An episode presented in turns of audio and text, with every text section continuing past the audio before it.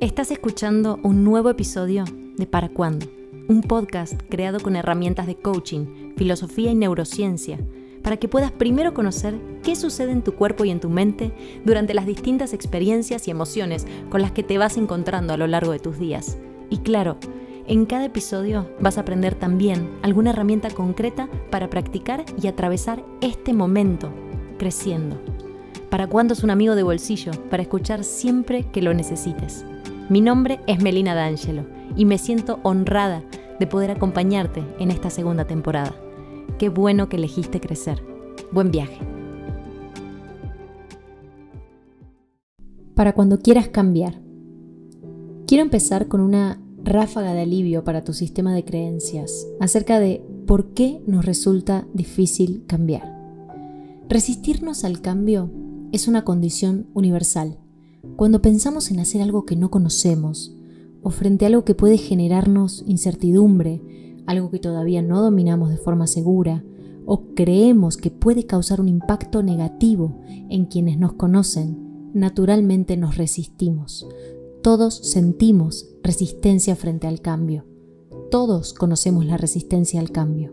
Resistimos pensar distinto de alguien, resistimos nombrar nuestras emociones, hacer algo distinto con nuestro cuerpo, decir lo que pensamos, tener una conversación importante, mostrarnos diferentes a como creen que somos o a como siempre fuimos. Nos resistimos generalmente a probar ser de otra manera. Y a todos nos pasa. Todos nos resistimos en varios aspectos de nosotros mismos. Y antes que nada, quiero contarte por qué lo hacemos. Pensa en algo que te gustaría cambiar para ir trabajando a lo largo de este episodio. ¿Cómo te gustaría ser que crees que todavía no tenés disponible? ¿Te gustaría ser más valiente, más auténtica, más liviana, más amoroso, más comprometido? Vamos. En tu cerebro hay unas estructuras llamadas ganglios basales y ellos son los encargados de frenar cualquier tipo de innovación en tu conducta que los obligue a trabajar demasiado. Trabajar para tu cerebro significa pensar, deducir, sacar nuevas conclusiones, crear alternativas. Estas acciones lo cansan. Y ante ideas complejas o nuevas, no hay reacción del sistema instintivo. Ante ideas complejas o nuevas, no hay reacción de tu sistema instintivo. ¿Para qué? dice tu mente. Si lo importante es sobrevivir, no innovar. No me molestes.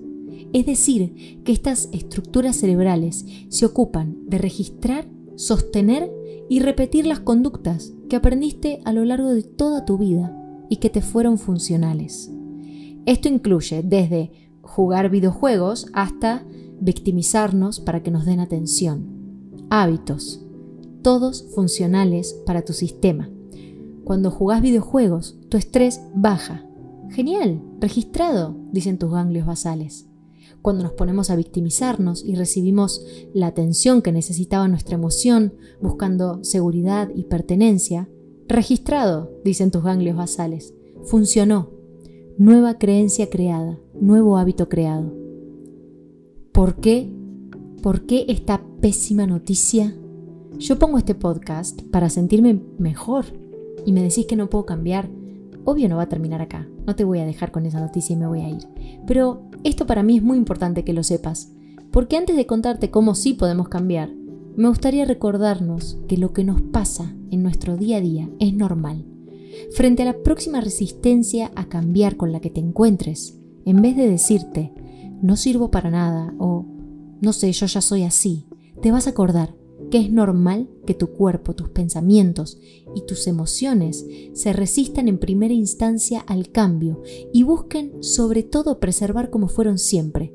La coherencia entre lo que pensamos, hacemos y sentimos es sólida. Pero probablemente ahora, en vez de decir no sirvo para nada, vas a empezar a decirte, hey, es normal y natural sentir resistencia al cambio.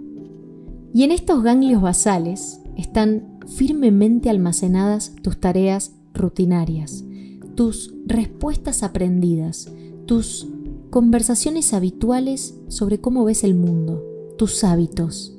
Y cuando algo les funciona, acordate, prefieren mantenerlo así. Pénsalo como la parte conservadora de tu cerebro, le gustan las cosas como están, porque alguna vez funcionaron para tu sistema, y al estar ya programadas, no gastan nada de energía en nada que le parezca nuevo, porque ya tiene sus mecanismos aprendidos y efectivos con los que resolver. Entonces, ya sea para aprender un idioma nuevo, como para tener una conversación difícil con alguien que amás, estos sistemas van a preferir priorizar lo conocido. Y como no nos enseñaron esto, y nuestro cerebro necesitó ponerle alguna explicación a por qué nos cuesta tanto cambiar o por qué nos sentimos siempre iguales, lo que hicimos fue ponerle nombre a eso. Y decimos, yo procrastino, soy vago, no me gusta esforzarme, ya soy así, lo que sea que te digas. Explicaciones que tuvimos que inventar creyendo que estamos rotos o que no somos suficientes para cambiar. Por ejemplo, ¿cómo te lavas los dientes todos los días? Ok, vamos con esa opción, dicen tus sistemas más antiguos. Repitamos. ¿Cuáles son tus hábitos para conversar que siempre tuviste? Mantengámoslos, si son suficientes para sobrevivir. ¿Por qué modificaríamos conductas? ¿Por qué querrías mejorar en vez de sobrevivir? Pienso que el dicho mejor malo y conocido que bueno por conocer sería la frase de cabecera que repite esta estructura conservadora cuando querés cambiar. Lo aprendido, entonces, es fundamental para tu biología, pero en algunas ocasiones no es funcional para crear nuevos hábitos y comportamientos. Ok, entonces ya sabes un poco que existe concretamente una resistencia al cambio en nosotros y ahora que sabes que tenés estas estructuras que buscan conservar lo aprendido, podés empezar a comprender y abrazarte por todas las veces que te sentiste mal, porque te costó cambiar, porque abandonaste un hábito, porque te prometiste esta vez lo digo lo que pienso. Es lo esperado. Es sensato lo difícil que te resulta cambiar. Es sensato lo difícil que te resulta cambiar. Si ahora levantas tu mano y le pedís a alguien que la empuje, ¿qué crees que va a pasar? Vas a resistir esa fuerza, aún habiendo pedido que te empujen la mano. Resistirnos es un reflejo biológico. No estás roto, no estás rota. Y nos estamos conociendo. Y como dice sabiamente Steven Pressfield en su libro La guerra del arte, la mayoría de nosotros tenemos dos vidas, la vida que vivimos y la vida no vivida dentro de nosotros. Entre las dos se encuentra la resistencia. Entonces, repaso hasta acá. Resistirse al cambio es un reflejo biológico y tenés estructuras cerebrales que se ocupan de rechazar innovaciones que le propongamos. Te invito a que tengas presente en tu mente esto que te gustaría cambiar de vos mismo, de vos misma, a medida que escuchas el episodio. ¿Podés empezar a pensar en cómo se presenta la resistencia frente a cómo te gustaría ser? Escucha qué pensamientos vienen a tu mente cuando decís, quiero ser más valiente, pero ¿qué?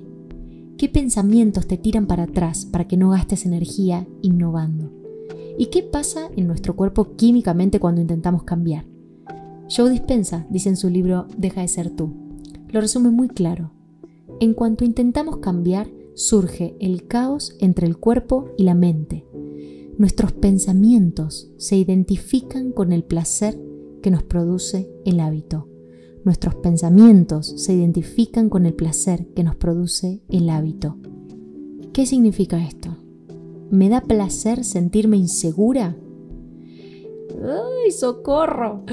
Como aprendimos a hacer, aunque nos duela y nos incomode, para nuestra biología es resolutivo. Puede ser algo raro de comprender al principio, pero seguime.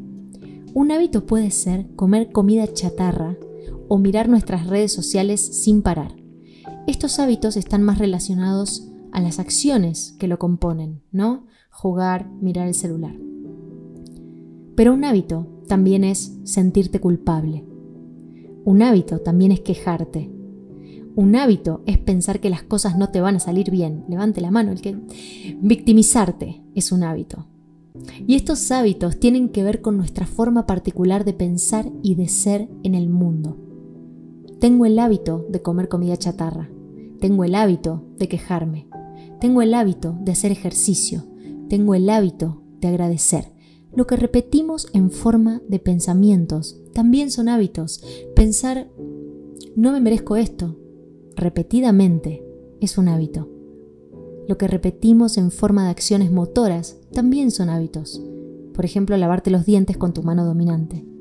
Y esto que repetimos cada vez que lo hacemos, a su vez llevan adjuntas emociones y nuestro cuerpo se acostumbra a sentir esas emociones frente a los mismos hábitos. Emocionarnos frente a algo siempre de la misma manera pasa a ser un hábito también. ¿Por qué son hábitos? Porque los repetimos sin prácticamente reflexionar antes de hacerlos. Y por ejemplo, Llegamos al trabajo luego de sentirnos estresados a lo largo del día, nos vamos inmediatamente a tirar al sillón, prendemos la tele y nos distraemos. Estas acciones concretas generan una emoción particular en nosotros y esta emoción que sentimos al tirarnos ahí libera neurotransmisores a los que nuestro cuerpo se acostumbra, porque asimiló que para aliviar el estrés, si el cuerpo se tira en el sillón y prende la tele, se distrae y se siente relajado. Check. Hábito creado. Hay un disparador se crea un deseo y luego se da respuesta a eso y luego hay una recompensa. Y la recompensa es una emoción, es decir, la liberación de neurotransmisores en tu torrente sanguíneo. En el ejemplo del sillón sería, el disparador es el cansancio que sentimos volviendo a casa, el deseo es estar tirados en el sillón porque ya sabe cómo nos vamos a sentir cuando lo hagamos, la respuesta es efectivamente tirarnos ahí y prender la tele y la recompensa es la liberación de estos neuroquímicos que nos hacen sentir relajados. ¿Ese exacto es el camino para crear nuestros sueños?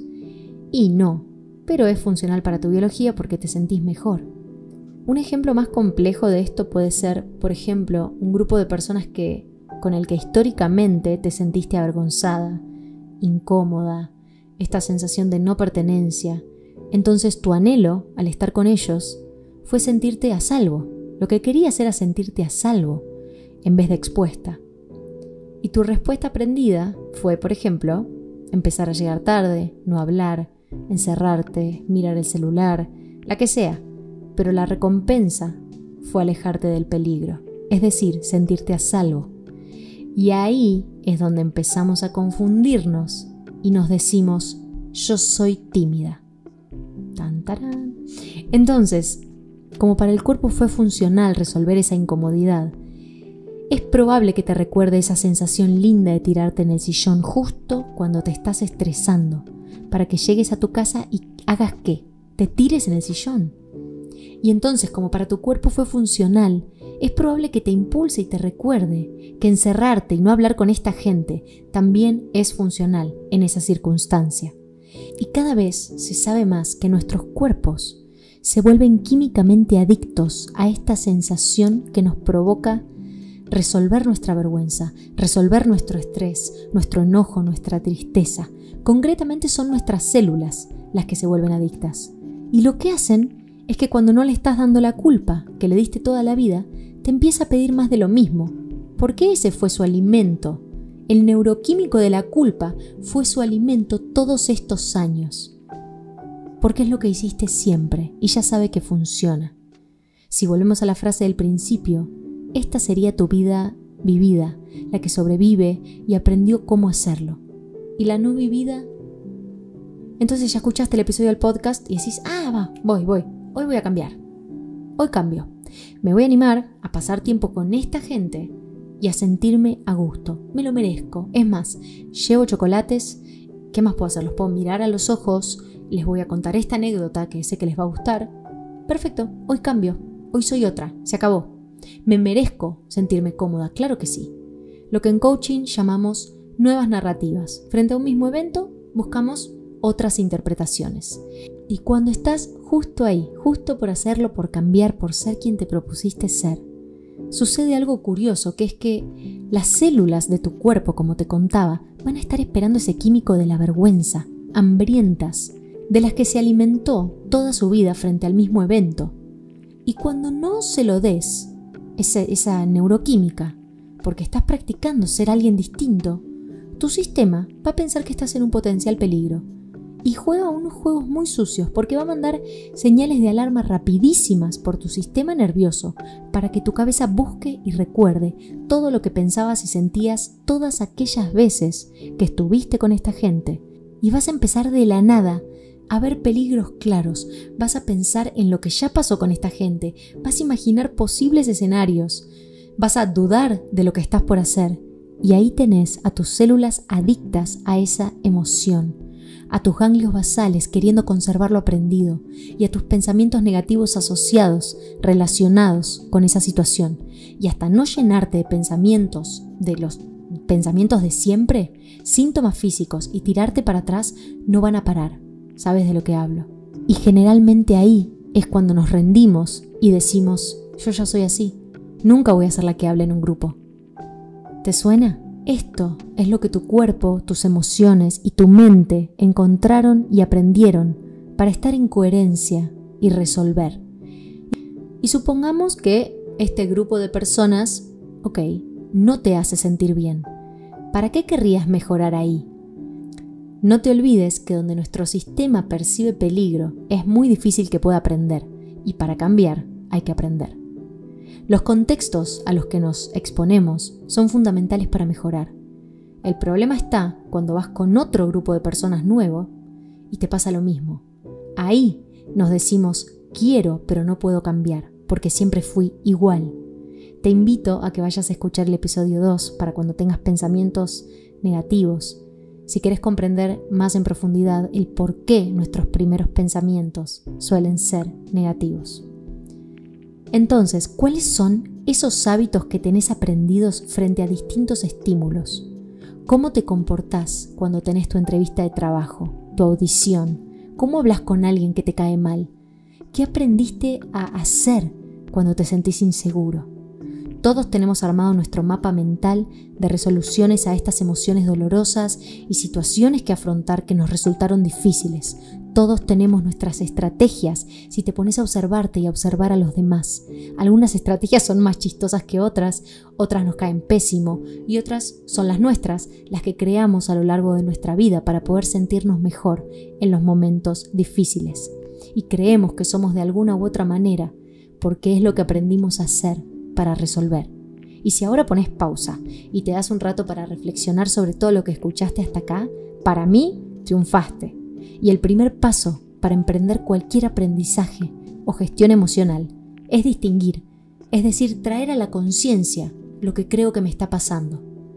Y ahora que exploraste nuevas formas de ser, y como solemos catalogarnos, es un hábito que adquirimos y repetimos prácticamente sin deliberarlo demasiado y que estas formas de ser que creemos que nos definen fueron muy útiles en algunos momentos de nuestras vidas para solucionar emociones dolorosas. Y ahora quisiera que agudices más tu escucha y tu atención para profundizar en lo que sigue, para empezar a dejar de condenarte por las veces que creíste que no podías cambiar y escuchar algunas de las tantísimas herramientas que hay para comenzar a hacerlo. Algo que yo practico mucho personalmente y en las sesiones de coaching es hacer un cambio lingüístico muy sencillo y profundamente poderoso. Y con esto empezás a cuestionar estas formas de ser que no nos llevan por donde queremos, que parece que, que estas cosas como si se nos fueran a quedar pegadas siempre. Vamos a hacerlas juntas, juntos. ¿Tenés pensada esta forma de ser que querrías cambiar? Algo que puedas tener a la mano mientras escuchas. Yo voy a elegir exigente. Esa es una forma de ser que, registro, que tengo aprendida, adquirida y se repite muy fácil en mi sistema. Yo por lo general, sin ningún esfuerzo, ya estoy pensando exigentemente. ¿Cuál es la tuya? Yo me reconozco exigente en, en, cuanto a acciones, por ejemplo, cuando descanso menos de lo que mi cuerpo me pide, cuando tengo pensamientos recurrentes sobre lo que debería estar haciendo a mi edad, cuando busco que lo que hago les guste a todos, cuando me pongo a hacer muchos balances, eh, cuando me critico cuando no llego en tiempo y forma a hacer lo que quiero, cuando me comparo, cuando, cuando hago estas acciones, juzgo que soy exigente. Juzgamos como somos según las acciones que hacemos, juzgamos a los demás según las acciones que hacen. ¿Qué acciones podés empezar a desglosar de esta forma de ser que querés cambiar. Pone pausa si lo necesitas. Cuando empezamos a desarmar en partecitas, para mí todo se vuelve eh, más claro y más fácil, porque vemos áreas de intervención concretas. Te sugiero que no subestimes el poder de este sencillo ejercicio. Hay riesgo de que te conozcas mucho. Entonces la herramienta que te quiero compartir es la siguiente. Cuando decís soy exigente, tanto en tus propios pensamientos o frente a otra persona, hay una sensación de permanencia, de característica fija, de que así es como se puede esperar que seas, quizás para siempre. Soy exigente incluye pasado, presente y futuro. Ahora prueba a decirte, estoy siendo exigente. Estoy siendo exigente. Estoy siendo exigente solo contiene presente. No nos revela ni cómo fuiste ayer ni cómo vas a ser mañana. Habla de lo que tenés disponible ahora. Estás haciendo acciones de una persona exigente. Pero el hecho de separarlo de toda la línea de tiempo de tu vida te da la posibilidad de en el próximo minuto hacer una acción distinta y vas a estar siendo alguien distinto. Somos en la medida que hacemos y para mí se hace tanto más benevolente con nosotros mismos solo cambiar esa simple forma de referirnos. En vez de soy envidiosa, estoy siendo envidiosa. En vez de soy lenta, estoy siendo lenta en vez de soy malhumorada. Ahora me siento malhumorada. Cuando hablas de acciones, por ejemplo, quejosa, decís estoy siendo quejosa. Cuando hablas de emociones, podés decir estoy sintiendo envidia. No sos envidiosa, ni vas a ser envidiosa para siempre. Estás sintiendo envidia. Más humano, más normal, más pasajero. No sos celosa, estás sintiendo celos. Y cuando desgloses qué acciones tienen que ver con esa envidia, con esos celos, vas a poder tener claridad de qué querés cambiar. ¿Qué más fugaz que las emociones? Incluso la tristeza del duelo más profundo pasa. ¿Y por qué entonces nos atribuiríamos características de una emoción para siempre?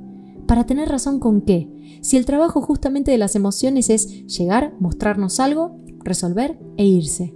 Claro que tenemos disponible los celos, la envidia, el rencor, la tristeza, la alegría, el agradecimiento, pero vamos a estarlo siendo en la medida que lo repitamos. Yo no hago el podcast para decirte verdades o decirte qué hacer, porque justamente creo que no las hay. Yo te cuento lo que me sirve en mi experiencia y en base a lo que estudié. Pero sí creo, contradiciéndome un poco, en que no podemos ser más que la naturaleza. Nosotros venimos de ahí. A nosotros no nos hizo la inteligencia artificial.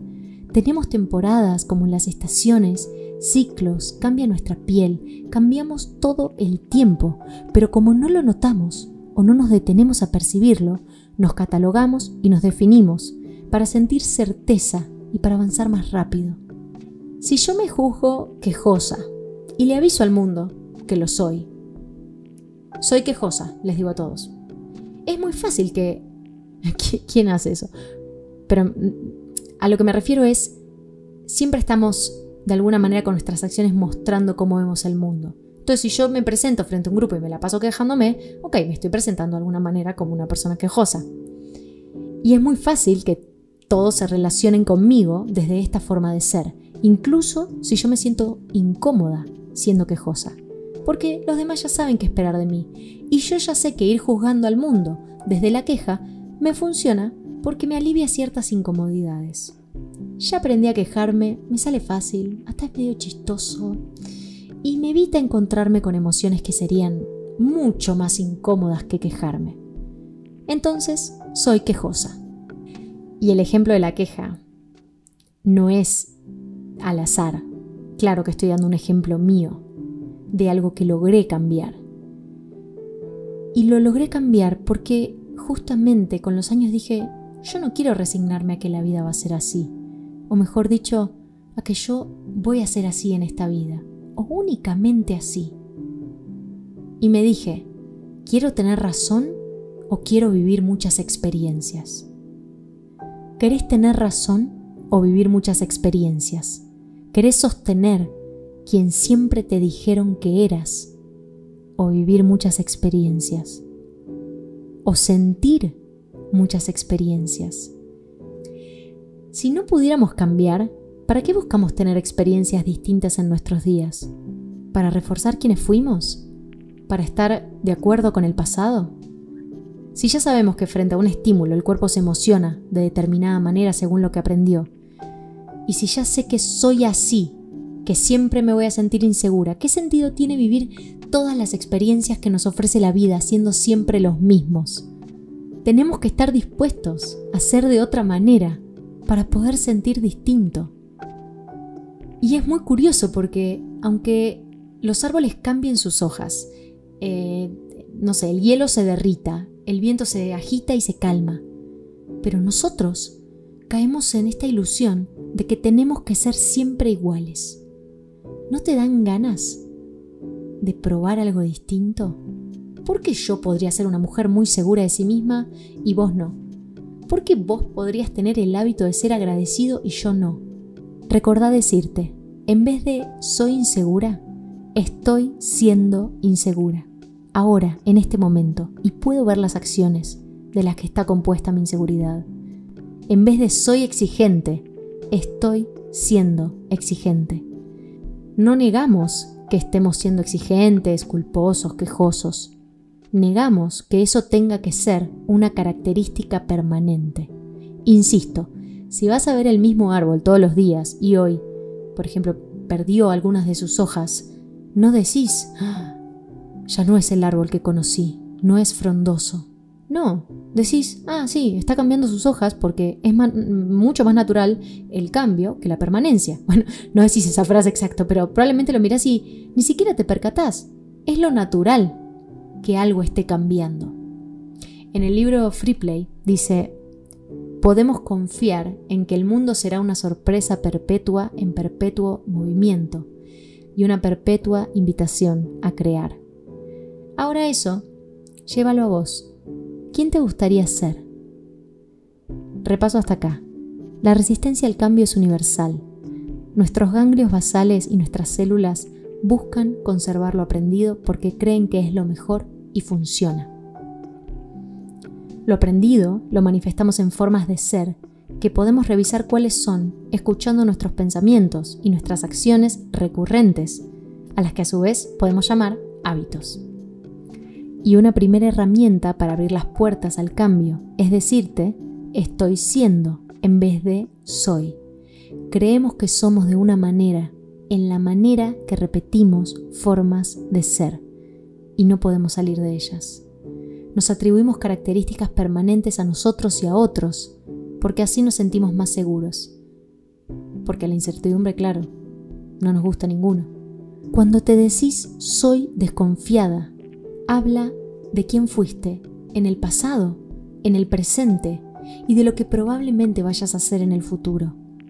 Estoy siendo desconfiada solo habita en el presente y te da la posibilidad de crear nuevas ideas. Y a tu cerebro no le da igual que digas una o la otra. ¿Y dónde estamos ahora? En el presente. Y eso nos abre la puerta a poder ser distintos en este momento presente.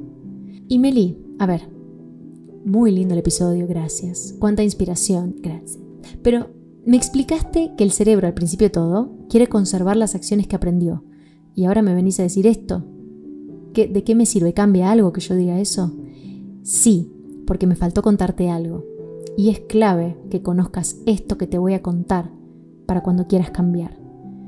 Toda esta estructura cerebral que se ocupa de que no cambiemos es muy primitiva y no hay mucho que hacer al respecto.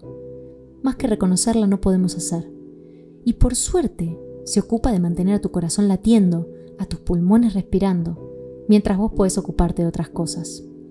Y para ocuparte de cosas, y para elegir qué hacer y mejorar, tenés la estructura más moderna, tu cerebro deductivo, cognitivo y pensante, que convive con el otro cerebro, el instintivo emocional, dentro de esto que llamamos cabeza que tenemos sobre nuestros hombros. Y mientras una de tus estructuras busca conservar quiénes fuimos y qué aprendimos, la otra parte tiene la habilidad y la disposición de cambiar. La diferencia entre ambas es que una es muy rápida, instantánea, automática, y la otra la que busca adaptarse al cambio, la que estamos usando ahora, trabaja mucho más lento y minuciosamente, pero trabaja, existe y es posible. Lo que puede llegar a ser rápido, que hablan muchos expertos, es decidir. Decidir es de un segundo para el otro. Voy a hacer esto, quiero hacer esto, quiero cambiar esto. Pero el cambio sí lleva tiempo. Y es a través de la plasticidad neuronal, esta característica maravillosa de la que te voy a hablar, que vas a crear tus nuevas formas de ser, tus nuevas interpretaciones. Que esas interpretaciones te despierten nuevas emociones, tu creatividad, tus hábitos y finalmente zambullirnos en la vida aún no vivida de la que hablamos al principio. Nuestra vida no vivida se construye a través de este mecanismo de aprendizaje que hacen nuestras neuronas. ¿Por qué me gusta la idea esta de la vida no vivida? Y la estoy repitiendo tanto. Porque mientras vivimos, lo que hacemos, hasta lo que entiendo al día de hoy, es experimentar y sentir. Experimentar y sentir. Experimentar y sentir. Para mí vivimos medio en ese loop. Y si siempre experimentamos lo mismo, siempre vamos a sentir lo mismo. Y yo creo que todos nos merecemos experimentar la valentía, la alegría, la gratitud, la generosidad. ¿Por qué no? En las formas de ser que aún no te animas a practicar está tu vida no vivida.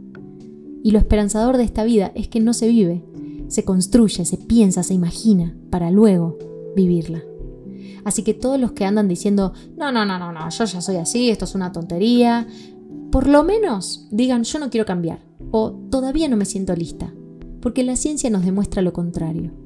Hay un mito bastante común que dice que podemos crear o que pueden nacer nuevas neuronas. Y por lo que yo estudié y aprendí hasta hoy, pareciera ser que no creamos nuevas neuronas, salvo algunos experimentos sin muchos resultados, sino que más bien lo que hacen las neuronas es conectarse de diferentes maneras. Simplificadamente, nuestras neuronas tienen esta capacidad de conectarse entre sí y crear patrones de pensamientos nuevos. Sinapsis. Las sinapsis son intercambios químicos entre neuronas. Y estas neuronas pueden hacer dos cosas principalmente. Presta atención. Conectarse y desconectarse. Conectarse y desconectarse. Desconectarse en la vida real sería dejar de reforzar pensamientos, actividades, mientras que conectarse sería crear nuevos pensamientos o bien repetir los que ya tenemos conectados. Como cuando dejamos de tocar un instrumento por muchos años, esas conexiones se debilitan y se van debilitando más, más, más, pero depende mucho cuánto lo hayamos practicado. Pero si dejamos de practicarlo por muchos años, eventualmente se terminan desconectando, pierden fuerza. La plasticidad neuronal usa tanto el aprendizaje como el desaprendizaje.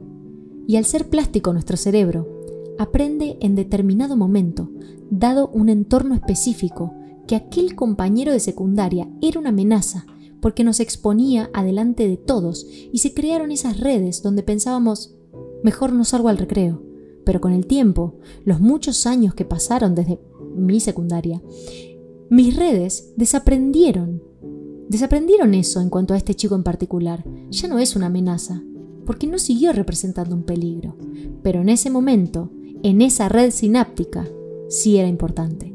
Eso se fue desconectando, se fue desaprendiendo, según lo que mi sistema nervioso catalogó como importante.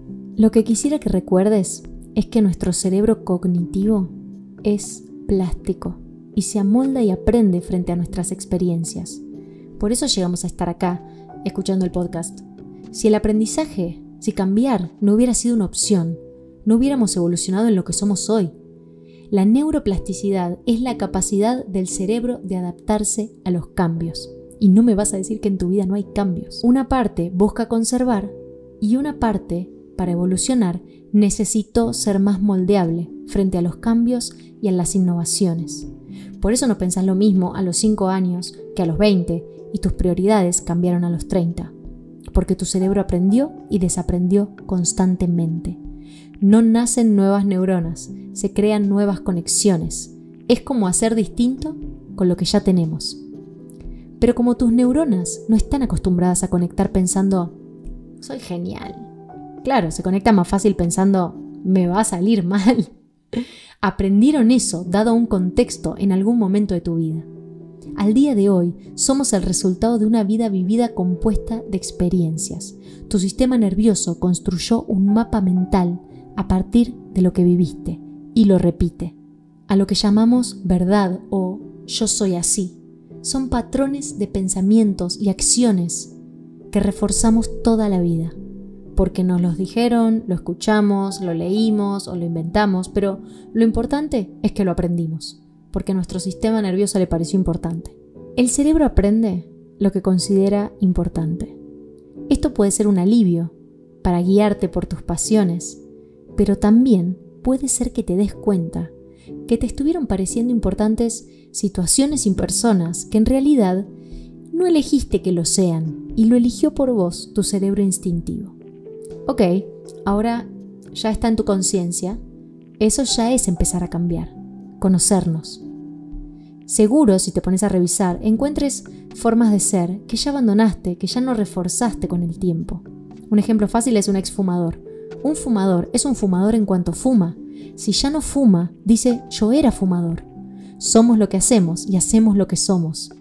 Y siempre se puede hacer algo distinto. No tenemos las manos atadas para levantar la mano y hablar. Sí que cuesta, sí que incomoda, sí que genera vergüenza, pero la posibilidad de acción generalmente existe. No nos damos chance ni de pensarlas porque se refuerza automáticamente como ya sabemos ser. Yo, de hecho, hay muchas cosas que todavía quiero cambiar, de algunas formas de ser mías, muchas que ya logré y que me hacen sentir muy feliz y muy orgullosa, y muchas que ni me debo dar cuenta que en algún momento voy a querer cambiar. O alguna forma de ser que tengo ahora que me es útil para la vida que llevo, pero que en dos años puede requerir algo distinto de mí. El chiste es saber que se puede. Y sí, estamos hechos de lo que escuchamos y de lo que vimos que hacían nuestros padres, hermanos, abuelos, lo que nos gusta y lo que no nos gusta. Las emociones que te impactaron fuerte en la infancia también. Ahí es cuando el cerebro más registra todo lo que pasa.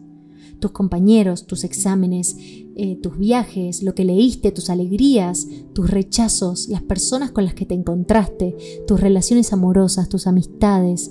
Frente a todas las experiencias que tuviste en tu vida, se creó este mapa mental impreso en tu sistema nervioso lleno de creencias, acciones y emociones asociadas. Eduardo Galeano escribió, los científicos dicen que estamos hechos de átomos, pero para mí, un pajarito me contó que estamos hechos de historias. Todos tenemos nuestro mapa mental de cómo entendemos y vemos la vida.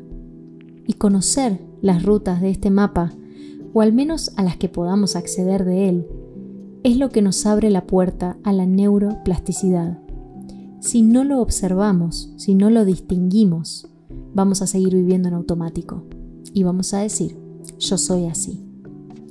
El chiste de esto es que cuesta más y lo sabes porque lo vivís, conoces la resistencia a ser alguien distinto.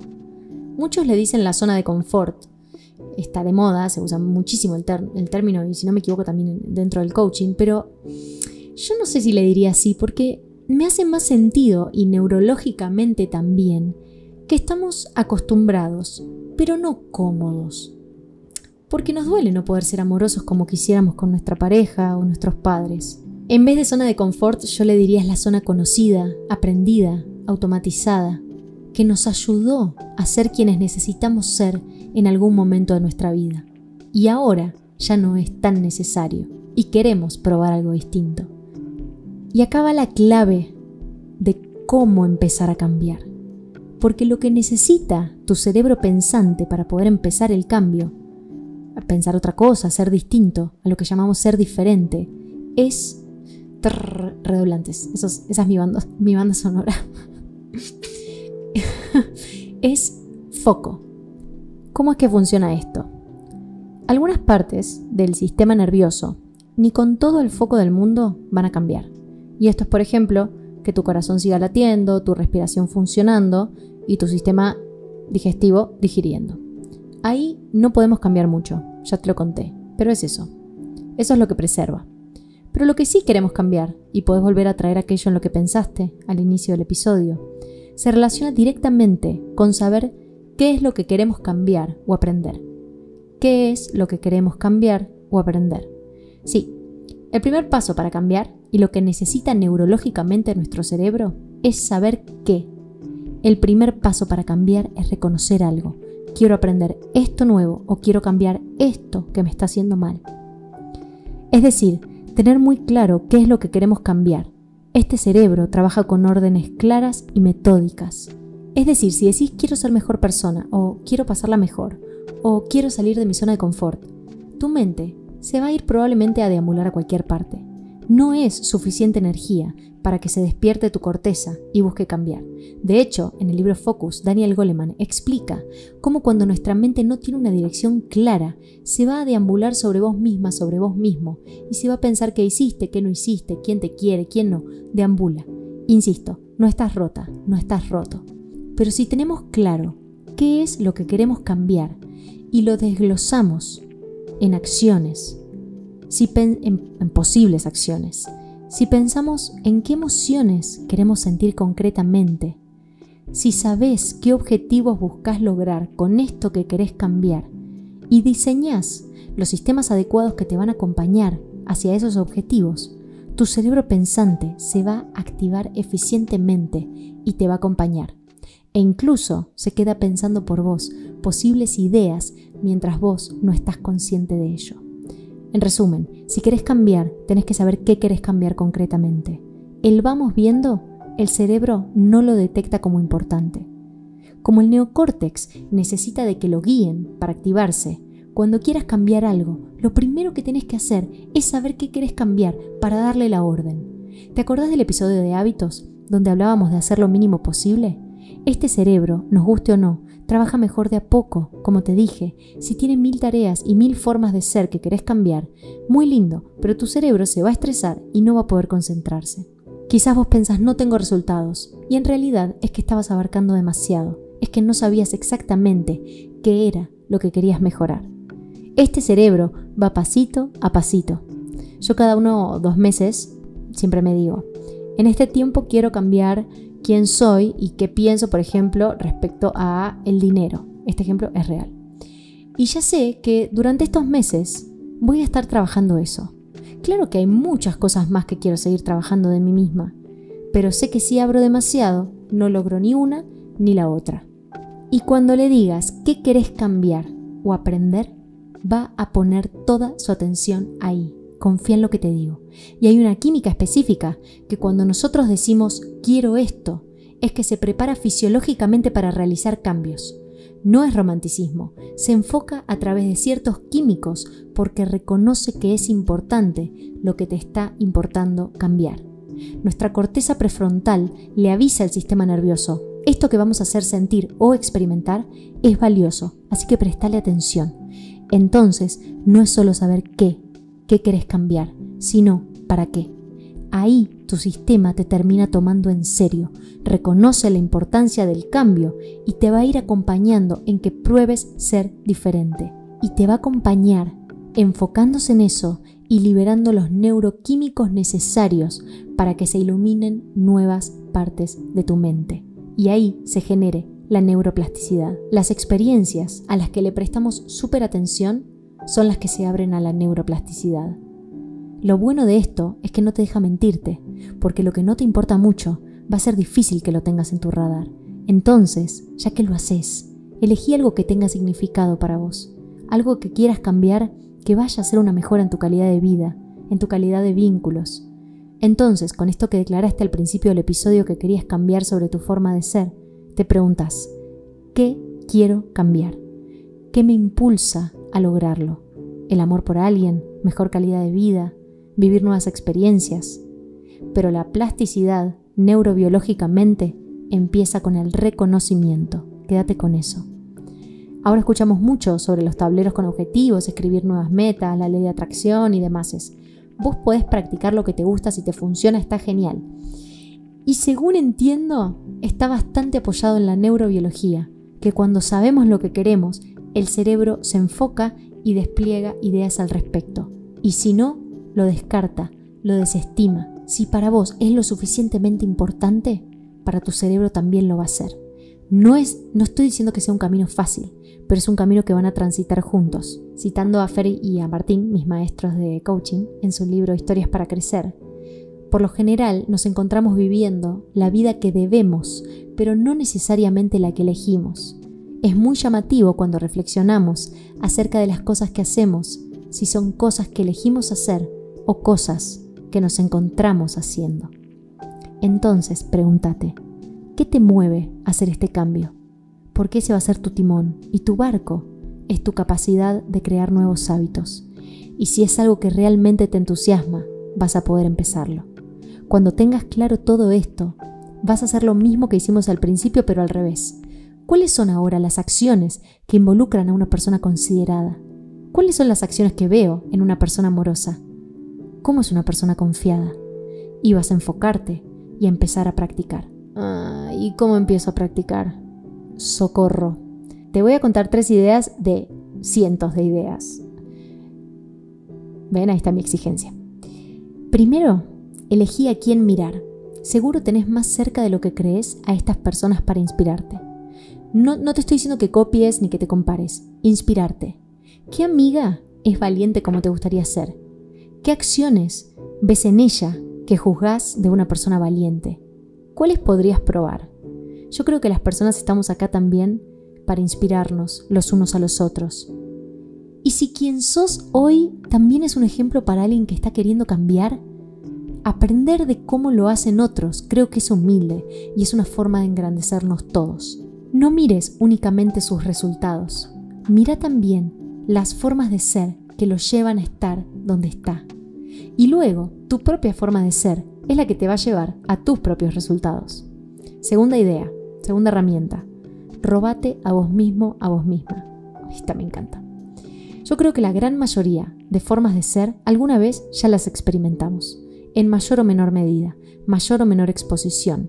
Pero algo que pienso mucho y me sirve sobre todo es, por ejemplo, si estoy pensando en que quiero ser más amorosa, puedo ir a buscar en qué situación de mi vida fui amorosa e investigo, indago, cuál era el contexto, cómo fue que hice, cómo, cómo fue que fui amorosa, aunque haya sido una acción pequeña o algo de un día, un minuto.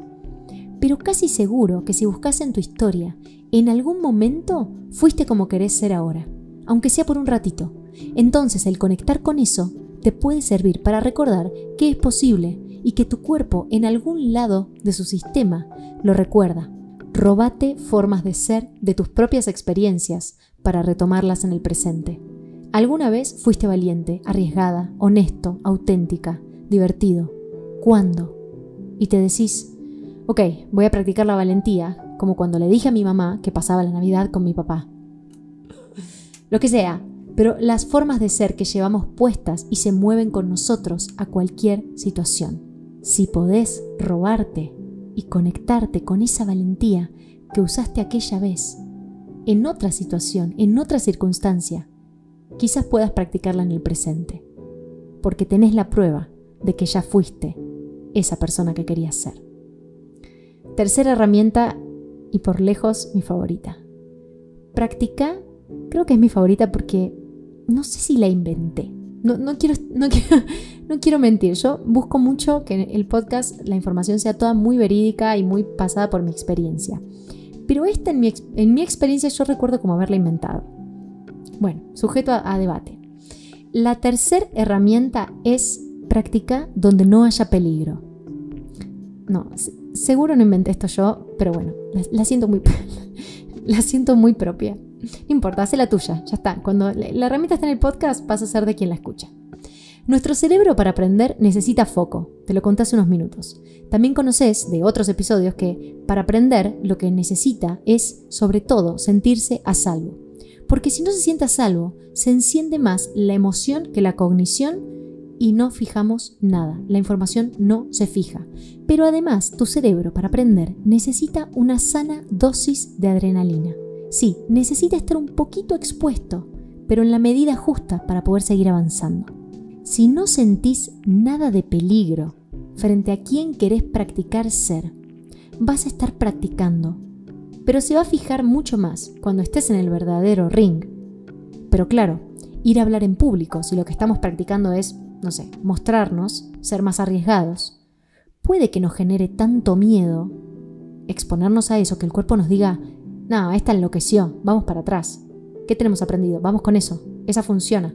Claro que puede salirte bien, y esos también son casos de éxito, pero yo me identifico más con el otro tipo de persona, el que necesita practicar y prefiero no estar dependiendo de los golpes de suerte. Si viene, genial, y si no, tengo un plan. Practica donde no haya peligro. Practica quién querés ser donde no haya peligro, o sea, mínimo el riesgo. Y cuidando, obviamente, a todas las personas de tu alrededor. Es decir, si estás practicando decir que no, poner límites, no estaría mal que empieces a practicarlo en la caja del supermercado. ¿Tenés cambio? te pregunta la persona que te atiende. Y si vos estás acostumbrada a no querer herir a los demás, a no querer que el otro se ofenda, esta vez vas a practicar decir, no, no tengo cambio. Y fíjate cómo te sentís. Si querés practicar ser decidida, podés ir caminando por la calle y elegir a propósito por dónde ir, incluso si no sabes, pero estás practicando ser decidida. Vas a una tienda, elegís esto, esto y esto. Practicás en los lugares donde no hay peligro para que tus sinapsis empiecen a registrar que estás haciendo algo distinto. Y de verdad que las, las neuronas dicen, ah, otro caminito, es un caminito débil, Ah, ok, pero existe. Yo muchas veces le aviso a mis amigas, estoy practicando, por ejemplo, ser vulnerable. ¿Te puedo contar algo? ¿Quién es confiable para vos que te va a permitir acompañarte en quien querés ser? Y yo sé que si estoy con mis amigas, con las que siento confianza, que es un lugar seguro para mí, y puedo ir y puedo probar quién quiero ser, incluso si es algo distinto a lo que me vieron hacer o ser siempre. Te preparas para los grandes momentos con los pequeños, donde no hay tanto riesgo. ¿Dónde podés ver que no hay tanto riesgo y podés practicar quién querés ser? Las pequeñas y seguras prácticas, en mi experiencia, me permitieron empezar a sentir esa adrenalina justa de quien también sé que puedo empezar a ser. Practica, en principio donde no haya peligro, existen esos lugares. Es hasta bastante divertido. Yo a veces voy por la calle y digo, quiero practicar la seguridad, y lo único que hago es levantar el pecho y caminar más segura. Probablemente hayas hecho algo de esto alguna vez. Pero te decís, practico la seguridad. Y lo haces. Donde no haya tantos juicios sobre vos, donde no sientas pesado cambiar. Si querés practicar ser decidido, no me parece mal que vayas al supermercado y empieces por ahí. Es un juego con vos mismo, con vos misma, para que después lo lleves al siguiente nivel. Y si te pone muy nerviosa ser decidida en el supermercado, tenés una buena respuesta de que hay mucho por desaprender. Quiere decir que vas bien, que ya empezaste. Pero ahí ya están empezando tus conexiones neuronales a unirse. Porque hay algo nuevo que quiere empezar a ser. Y vos ya sabes con claridad qué es y para qué.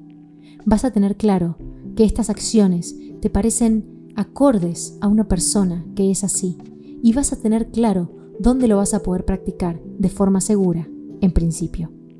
Hay muchas herramientas más para compartirte, que quiero compartirte, pero elegí estas tres para empezar. Yo las uso mucho y me sirven mucho.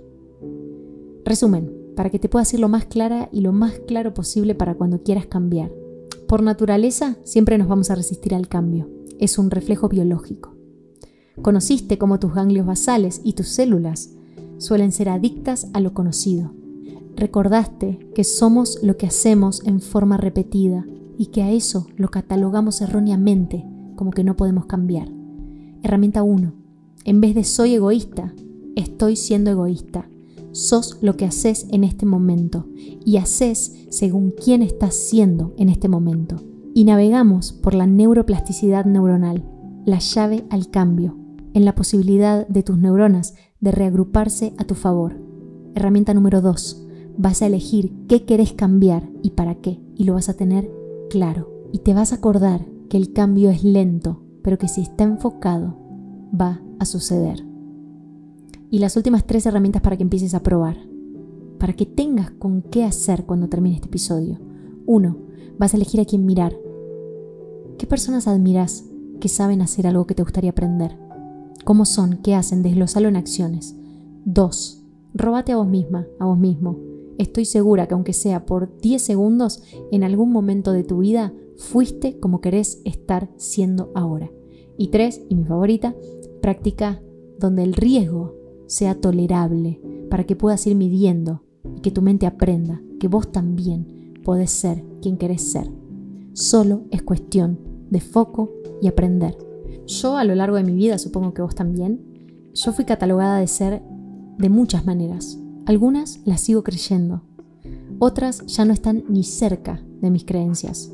Y no tengo fórmulas mágicas, pero sí creo que es mágico todo lo que se puede lograr si nos conocemos y nos damos permiso de probar algo distinto. Es probable que la cagues intentando cosas nuevas y quieras volver a tu vieja coherencia. Y está bien. A mí por lo menos me encanta la gente que tiene la cara embarrada de intentar. Acordate que no sabes con quién te cruzas, que puede estar practicando ser distinto o distinta para vivir nuevas experiencias en su vida y creo que todos nos merecemos esa oportunidad de no ser exactamente la misma persona que fuimos ayer. Vos también, y por eso te invito a que le des la oportunidad a los demás de cambiar. El biólogo Humberto Maturana dijo, todos tenemos derecho a tres cosas, a cambiar de opinión, a irnos de un lugar sin que nadie se ofenda y equivocarnos. Y yo le agregaría, humildemente, a probar ser distintos a quienes fuimos ayer tenemos derecho a querer vivir otras experiencias, mejorando aspectos que no nos llevan a donde queremos estar. Espero que tengas un poco más de claridad sobre cómo empezar a cambiar aquello que te gustaría. Y si te trabas en alguna parte del proceso, escribime. Las conversaciones de coaching son un gran recurso para esto. Está la agenda abierta. Ojalá puedas compartir este episodio con quien sientas que le haría bien. Este podcast está hecho para eso con amor y responsabilidad para que puedas sentirte más humano y al mismo tiempo más capaz y con más herramientas. Y te dejo con una última pregunta. ¿Querés sostener quien siempre fuiste o querés vivir muchas experiencias? Para cuando quieras cambiar. Qué bueno que elegiste crecer. Nos vemos en el próximo episodio de esta temporada 2 de Para Cuándo.